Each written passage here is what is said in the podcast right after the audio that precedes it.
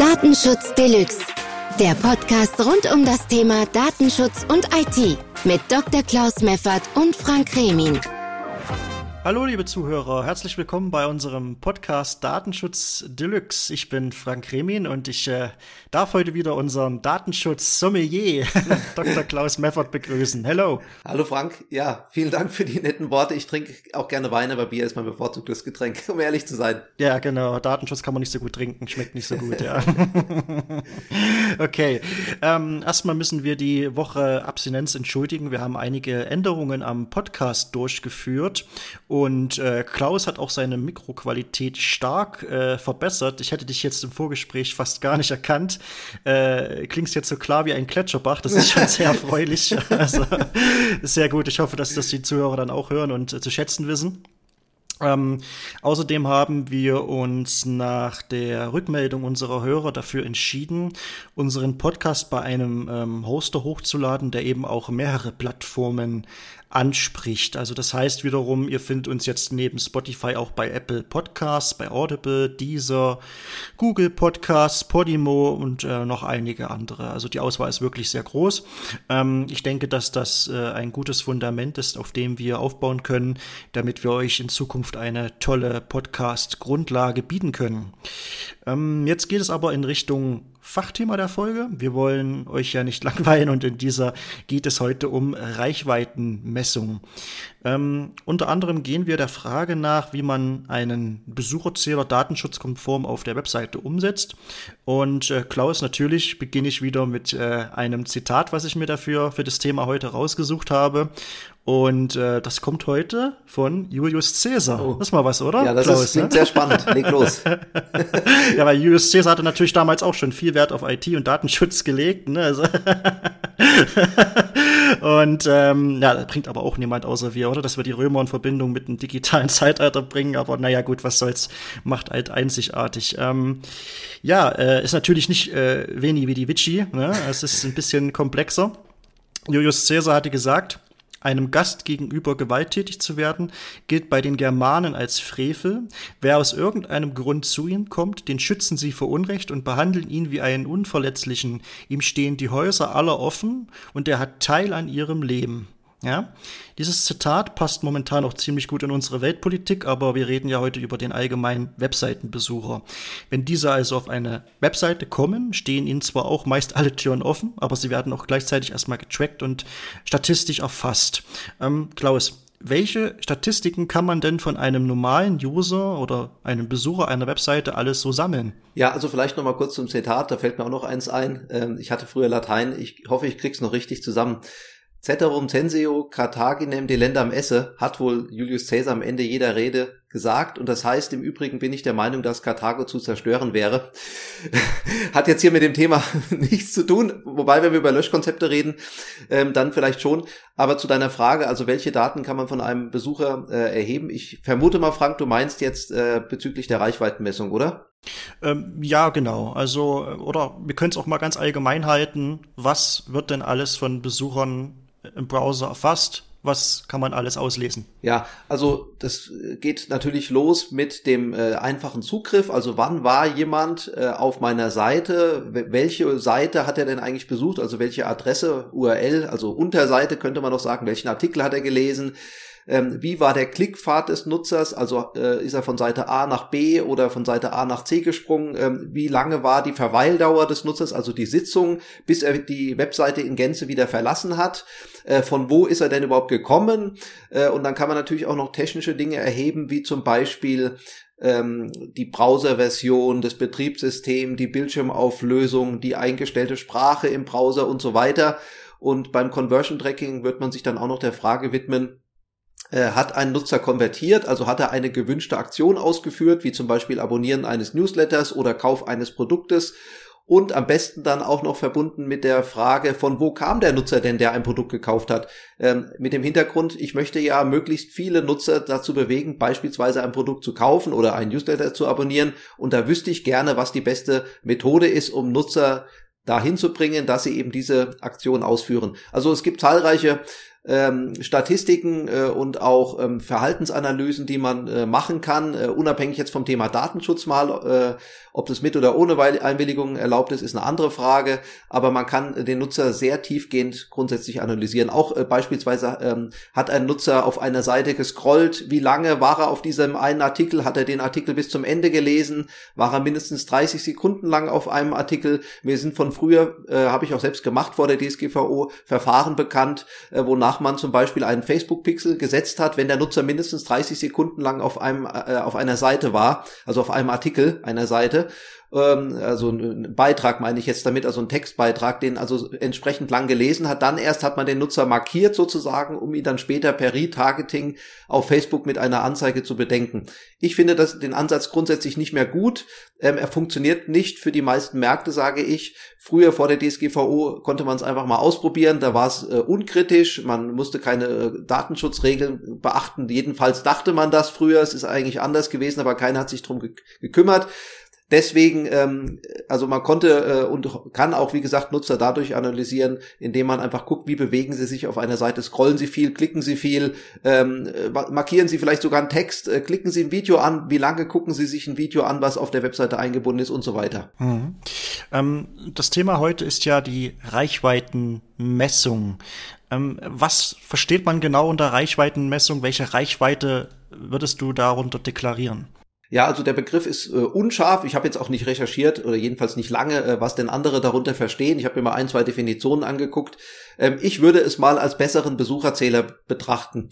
Ähm, äh, man kennt ja von ganz früher, äh, vielleicht vor zehn Jahren oder so, keine Ahnung, wie lange das her ist, da hat man sich so sogenannte Counter äh, herunterladen können, die hat man auf seiner Webseite eingebunden und die haben dann sozusagen einfach nur hochgezählt, wie viele Besucher die eigene Webseite hat. Also äh, beispielsweise, Frank, wenn du meine Webseite besuchst und vorher haben es 999 andere auch gemacht, dann siehst du dann auf meiner Webseite sogar selbst diesen Counter, wo du siehst, du bist der tausendste Besucher.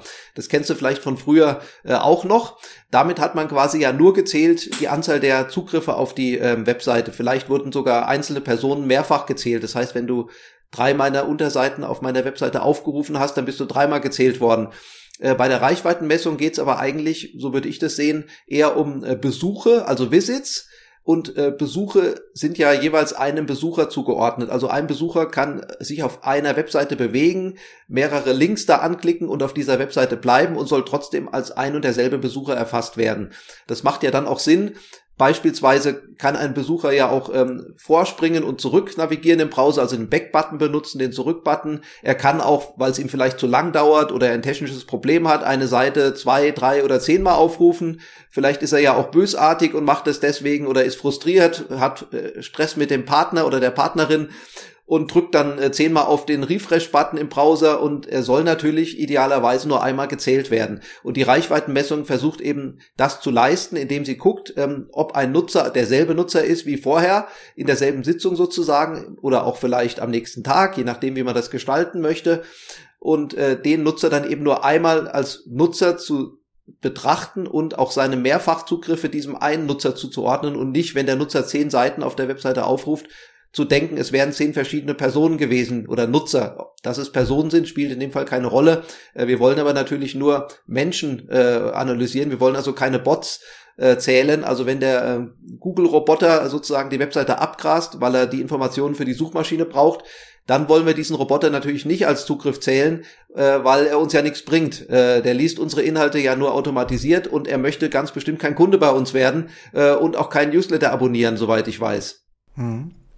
Ähm, Klaus, du weißt ja, dass viele Browser eine Anonymfunktion haben. Ja, also ähm, man hat die Möglichkeit, ähm, laut Versprechen der, der Browserhersteller ähm, Webseiten anonym besuchen zu können. Ähm, kann dieser Anonym-Modus helfen, ja, wie soll ich das sagen, nicht als Besucher auf der Seite erfasst zu werden? Tut er da irgendwas blockieren? Hat er da irgendwelche Auswirkungen auf diesen auf dieses Besucher-Tracking. Ja, also im Firefox ist mir der äh, Privatmodus bekannt. Im Chrome gibt's auch einen Modus, der wahrscheinlich ein bisschen anders heißt. Den Namen habe ich vergessen, weil ich den Firefox, äh, den Chrome-Browser eigentlich nur noch zu Testzwecken nutze, nicht mehr im Real. Also da ist dann auch Anonym-Modus. Also der im Chrome ist es der Anonym-Tab, Anonym-Modus, genau, und im Firefox, wie du schon sagst, der private Modus, genau. Okay, also es ist so, muss man mehrere Dinge äh, unterscheiden. Das eine ist die äh, Netzwerkadresse, die man ja selbst hat, äh, weil man ans Internet angeschlossen ist über ein Provider seiner Wahl. Ähm, und diese Internetadresse, diese Netzwerkadresse wird natürlich äh, zur Webseite übertragen, äh, die echte Adresse, außer man nutzt ein VPN oder irgendwas ähnliches, also ein virtuelles privates Netzwerk oder irgendwas anderes oder eine Proxy. Das macht aber der normale Nutzer nicht, äh, weil diese Dienste VPN und Proxy entweder kostenpflichtig sind und warum soll ich Geld bezahlen dafür, dass ich einen kostenpflichtigen Internetzugang habe nur damit jemand meine E-Mail, meine Internetadresse, also Netzwerkadresse, für die ich ja sowieso schon bezahle, dann nicht mehr sieht. Also ähm, nur diese kostenlosen VPN und Proxy-Dienste, ähm, die sind eben sehr unzuverlässig und man weiß ja auch gar nicht, wer dahinter steht. Also ob da der Datenschutz sozusagen gewährleistet wäre, weil VPN und Proxy muss man sich wie so ein Tunnel vorstellen. Und äh, wer der Betreiber des Tunnels ist, das weiß man nicht. Und wenn der Betreiber des Tunnels sich alle ähm, Autos anschaut, die da durchfahren, dann habe ich im Datenschutz auch nichts gewonnen, weil ich dann auch dauernd erfasst werde und sogar noch exakter. So, äh, der zweite Punkt ist im Privatmodus oder Anonymmodus, äh, dass äh, bestimmte Cookies blockiert werden, eher blockiert werden als im äh, normalen Modus und nicht nur die Cookies, sondern auch bestimmte Aktivitäten, zum Beispiel Fingerprinting heißt das, also feststellen, ob ein Nutzer der Nutzer ist, der äh, vorher auch zugegriffen hat, indem man die Gerätecharakteristik äh, des Nutzers, Device Fingerprinting wird es auch genannt oder Browser Fingerprinting ähm, nimmt Bildschirmauflösung, Browserversion, Betriebssystem, Zeitzone und so weiter. Ähm, und dann äh, sozusagen daraus einen Finger, einen digitalen Fingerabdruck generiert und den Nutzer sozusagen versucht wiederzuerkennen, dadurch ohne Cookies. Und die ähm, Anonym-Modus und äh, Privatmodus äh, unterdrücken das eben mehr als äh, der normale Modus. Wobei ich beim Google Chrome Browser weiß, das war zumindest der Stand vor, ich glaube, einem Jahr oder so, wird sich wahrscheinlich nicht viel dran geändert haben, dass Google schon einige Dinge blockiert, aber am liebsten nur die von anderen. Also äh, Google blockiert dann nicht seine eigenen Dienste und seine eigenen Cookies, weil die ja angeblich vertrauenswürdig sind. Sehe ich nicht so übrigens äh, und ich glaube, das ist auch wirklich eine Frechheit, sowas zu behaupten von Google. Äh, äh, also das heißt, man wird dann nur noch von Google getrackt, möglicherweise, und nicht mehr von anderen. Äh, also das heißt, mit diesem Privatmodus macht man sicherlich erstmal nichts verkehrt, aber man darf nicht glauben, dass man dann anonym oder privat unterwegs wäre, sondern es ist nur ein etwas besserer Schutz, als wenn ich den normalen Browser verwende. Mhm, genau. Du hattest jetzt den Begriff VPN verwendet. Ich denke, das wäre auch mal ein, ein, sehr gutes Folgenthema. Ich denke, weil ich habe auch in, in, in meiner Arbeit Arbeit immer wieder Kunden, die mich fragen, was ist denn so eine VPN überhaupt? Die wissen damit gar nichts anzufangen. Mit so einem Tunnel kann man das schon sehr gut erklären. Aber ich denke gerade auch VPN ist wirklich ein sehr spezifisches Thema, wo wir gerne mal eine Folge drüber machen können, wenn du magst. Ähm, was vielleicht auch mal eine Idee wäre, weil ja auch viele ähm, Fachbegriffe Begrifflichkeiten, sage ich jetzt mal, im, in den Mund genommen werden, dass wir vielleicht auch mal eine Folge machen könnten, wo wir wirklich ähm, spezifische IT- oder Datenschutzfachbegriffe einfach mal erklären. Wenn ihr da Bock drauf habt, äh, lasst uns da gerne mal einen Kommentar da. Äh, wir würden uns da definitiv drüber freuen. Äh, ja, weiter zum Thema. Ähm, Du hast in deinem Blog geschrieben, ähm, ein Zitat von dir, beziehungsweise einen Auszug. Ähm, Nutzer können in sehr guter Näherung auch ohne Cookies voneinander unterschieden werden. Kannst du das mal so ein bisschen äh, dem Zuhörer noch genauer definiert erklären? Ja, also das war quasi das, was ich mit äh, Fingerprinting meinte. Äh, Fingerabdruck, den digitalen Fingerabdruck eines Nutzers nehmen, das ist vergleichbar mit, ähm, wenn ich dir nicht ins Gesicht schauen kann, um dich zu erkennen, sozusagen, wenn du vor mir stehst und stattdessen deinen Fingerabdruck aber habe und ein Mechanismus, mit dem ich deinen Fingerabdruck aus einer Datenbank von Fingerabdrücken sozusagen ähm, mit einer Datenbank abgleichen kann, dann weiß ich auch so, dass du der Frank bist, ohne dass ich dein Gesicht sehe. Und genauso ist es im Prinzip im Internet durch die Gerätecharakteristik eines Nutzers und auch die Netzwerkadresse, die er sendet, in, insbesondere in Kombination dieser Daten, kann ich sehr gut rausfinden, ähm, dass ein Nutzer derselbe ist wie vor drei Tagen zum Beispiel. Und das geht sogar teilweise dann geräteübergreifend. Äh, man kann zum Beispiel auch äh, selbst bei dynamischen IP-Adressen herausfinden, dass der Nutzer der gleiche ist wie vorher mit einer großen Wahrscheinlichkeit. Ähm, es gibt ja, also Google kann das insbesondere noch besser, weil ja viele Google-Dienste nutzen. Also zum Beispiel äh, die Google-Suchmaschine, da kriegt man automatisch ein Nutzerkonto verpasst. Wenn man keins anlegen will, macht Google trotzdem vor einem im Hintergrund. Äh, da hat aber nur Google was davon dann. Und äh, Google kann dann sozusagen auch merken, äh, ja, der Nutzer X ist jetzt angemeldet an, einem, an seinem Google-Konto Y und äh, der äh, Google-Konto Y war aber auch vorgestern auch schon aktiv und vorgestern war es die äh, Netzwerkadresse 4711, mit der der Nutzer zugegriffen hat und heute ist es die Netzwerkadresse 4715. Aber da der Nutzer mit seinem Konto Y angemeldet war, an beiden Tagen, weiß ich eben, dass diese beiden verschiedenen Netzwerkadressen zum selben Nutzer gehören. Also in dem Fall kann Google das mit nahezu hundertprozentiger Wahrscheinlichkeit äh, feststellen, dass der Nutzer derselbe ist wie vorher, obwohl er eine wechselnde ähm, Gerätekonfiguration äh, oder Netzwerkkonfiguration äh, hatte. Und äh, Google nutzt es natürlich dann aus, um diese verschiedenen Sitzungen, die zumindest auf den ersten Blick zu anderen Nutzern gehören, zu vereinheitlichen, um äh, Session, Session äh, Unification oder Session äh, Stitching heißt es, also Zusammennähen von Sitzungen, um eine Gesamtsitzung sozusagen daraus zu machen und den Nutzer bestmöglich durchs Internet zu verfolgen. Aber auch andere können mit diesen normalen Fingerprint-Daten, ohne dass man jetzt einen äh, Nutzer hat, der angemeldet ist bei einem Konto, wo man selbst die Kontrolle drauf hat, äh, als Betreiber eines Dienstes, äh, der diese Konten eben anbietet, äh, kann man also auch selbst äh, mit sehr guter Wahrscheinlichkeit, weit über 90 Prozent würde ich sagen, das sind so die Zahlen, die es gibt, herausfinden, dass ein Nutzer eben derselbe ist wie vorher. Also es gibt ja auch Behörden, die diese ähm, ganze Datenschutzthematik im, im Auge haben, also nicht nur die deutsche Datenschutzbehörde, auch eine europäische Datenschutzgruppe. Wie steht die denn zu dieser ganzen Reichweiten-Thematik? Also es gibt äh, den Europäischen Datenschutzausschuss ETSA, EDSA, äh, wenn du den meinst. Äh, und ähm, dann gibt's äh, eine Vorgängergruppe, das ist die Artikel 29 ähm, Datenschutzgruppe, äh, Artikel 29 Working Party heißt die, glaube ich, offiziell. Und ähm, diese Artikel 29 Gruppe, die ist sogar in der DSGVO äh, festgeschrieben. Die hat sich zu verschiedenen Themen äh, geäußert, Interpretationen der DSGVO und auch der E-Privacy-Richtlinie vorgenommen. Ich meine in Artikel 95, irgendwo in den 90er Artikeln der DSGVO ist die Artikel 29 Gruppe sogar erwähnt. Und die hat explizit zum äh, Tracking äh, beziehungsweise zur Reichweitenmessung etwas gesagt. Äh, das geht ja letztendlich um die E-Privacy-Richtlinie hier, äh, wenn es um Cookies geht ist ja umgesetzt in deutsches Recht äh, endlich im 1. Dezember 2021, also Jahre später, als es eigentlich hätte passieren sollen, war die Bundesregierung wieder mal viel zu langsam. Und ähm, da sagt die Artikel 29 Gruppe, ähm, dass eben Cookies zur Reichweitenmessung nicht erlaubt sind. Äh, also das steht in einer äh, sogenannten Opinion, also Stellungnahme. Ich glaube, das ist die Stellungnahme 04 2012 da hat die Artikel ähm, 29 Gruppe das äh, dargelegt. Ich hoffe, ich habe mich jetzt in der Nummer nicht vertan, aber ich habe es jedenfalls vor kurzem gelesen. Da hat die Artikel 29 Gruppe explizit gesagt, dass die Reichweitenmessung mit Cookies nicht ohne vorige Einwilligung erlaubt ist. Mhm. Nee, du hast es absolut richtig gesagt. Also das ähm, hast du ja auch im Blog schön erfasst. Da steht es auch drin, dass du die Stellungnahme daraus beziehst, aus der 0412. Ähm, ja, also ähm, du hast auch, ähm, wenn ich das richtig gelesen hatte, auch mit einem IT-Anwalt ähm, Kontakt aufgenommen mit dem Mark Robin Wiemert.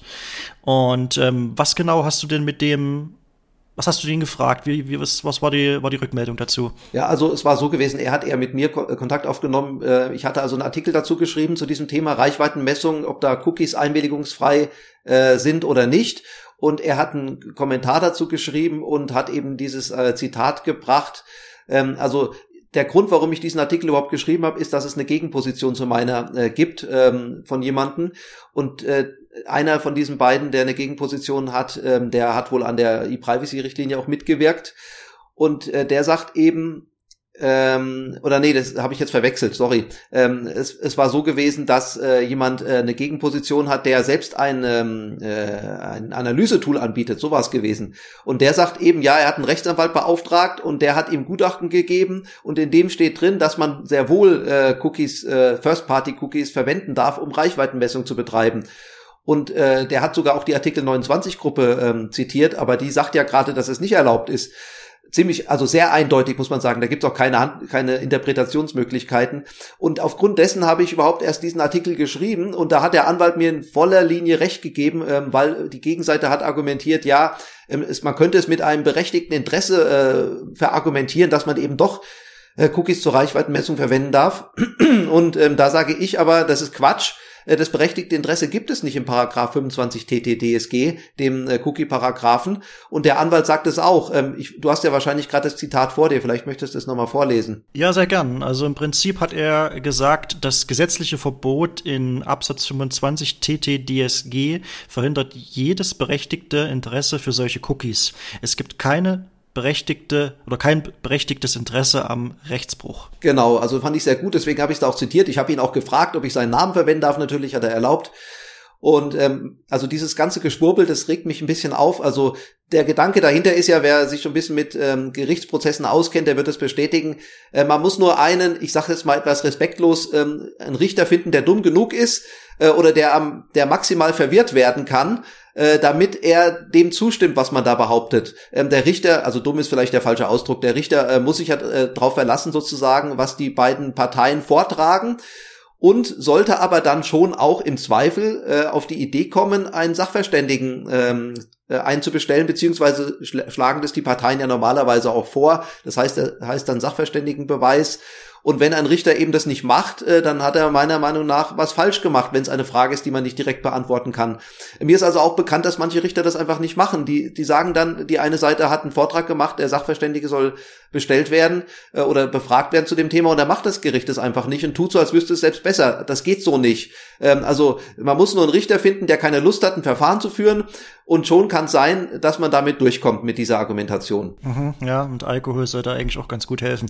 Naja gut, aber aber nur wenn man der, derjenige ist, der unter dem Urteil leiden ja. muss. Äh, äh, also äh, Richter machen normalerweise wahrscheinlich einen guten Job, aber es gibt wirklich in diesen komplexeren Fällen beim Datenschutzrecht, insbesondere wenn es um IT auch noch geht, im Internet, da gibt's, äh, habe ich selbst erlebt, äh, wirklich Richter, die haben einfach keine Lust, sich mit diesem Thema zu beschäftigen und das, äh, die haben sich aber mit dem Thema gefälligst zu beschäftigen. Das ist ihr Job.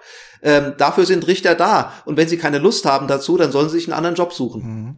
Ja, ich finde es immer wieder ganz spannend, dass du da so sehr äh, mit dieser Juristik zu tun hast und auch immer wieder in diesen äh, Fällen bist. Also vielleicht können wir da auch mal extra eine, eine Folge mal mit so juristischen Fällen. Du hast ja auch schon Erfahrung, äh, auch als Sachverständiger, wie ich das in den letzten Folgen schon mitbekommen habe, gesammelt gesammelt. Äh, vielleicht können wir da mal ein paar spannende äh, Fälle und Themen mal in einer, in einer, gesonderten Folge mal durchgehen. Ich denke, das würde dann auch die Zuhörer interessieren. Äh, apropos nächste Folge, ähm, ich würde dir gerne einen Vorschlag machen. Ich glaube, es ist auch im, im, Sinne unserer Zuhörer, dass wir einfach mal alle fünf Folgen, weil es ja dann die nächste wäre dann die Folge fünf, äh, so eine Fragen, Fragen-Antwort-Folge machen. Ja, wir haben jetzt schon einige spezifische Fragen von ähm, Hörern bekommen. Und ähm, dass wir einfach mal diese nächste Folge nutzen und ähm, auf diese Fragen eingehen. Was hältst du davon? Ja, auf jeden Fall. Wenn wir genug Fragen haben, dann macht das bestimmt Sinn und wir haben bestimmt auch noch ein paar Ideen, äh, welche angrenzenden Fragen man da stellen könnte an die der Leser oder Zuhörer. Leser sind es auch übrigens, möchte ich noch mal kurz erwähnen, weil wir berichten ja auch äh, schriftlich über unser, äh, unsere Podcasts und ähm, erzählen äh, uns nicht, nicht nur gegenseitig interessante Dinge. Ja, also es ist äh, für jeden was dabei. Gut, ich würde mal langsam Richtung Abmoderation kommen. Wir haben jetzt unsere 20 Minuten schon wieder geknackt. Ähm, Klaus, ich danke dir für deine Zeit heute. Wie gesagt, das nächste Thema steht fest. Ähm, VPN fände ich auch mal spannend. Das letzte Wort würde ich wieder dir überreichen, wenn du noch irgendein Thema hast, was du gerne an unsere Zuhörer richten möchtest. Ja, also Reichweitenmessung ähm, heißt im Prinzip für die meisten Betreiber von Webseiten, denke ich, einfach nur zu wissen, wie viele Besucher hat meine Webseite gehabt, welche Artikel auf meiner Webseite waren die interessantesten. Dafür kann ich Produkte wie Matomo, äh, Trackbox oder ähm, E-Tracker nehmen ich äh, sollte am besten auf Google Analytics vollständig verzichten. Das macht meiner Meinung nach nur für ganz wenige Unternehmen Sinn. Ähm, wer keine hohen Werbeausgaben hat, braucht auch keinen besonders tollen äh, Tracker.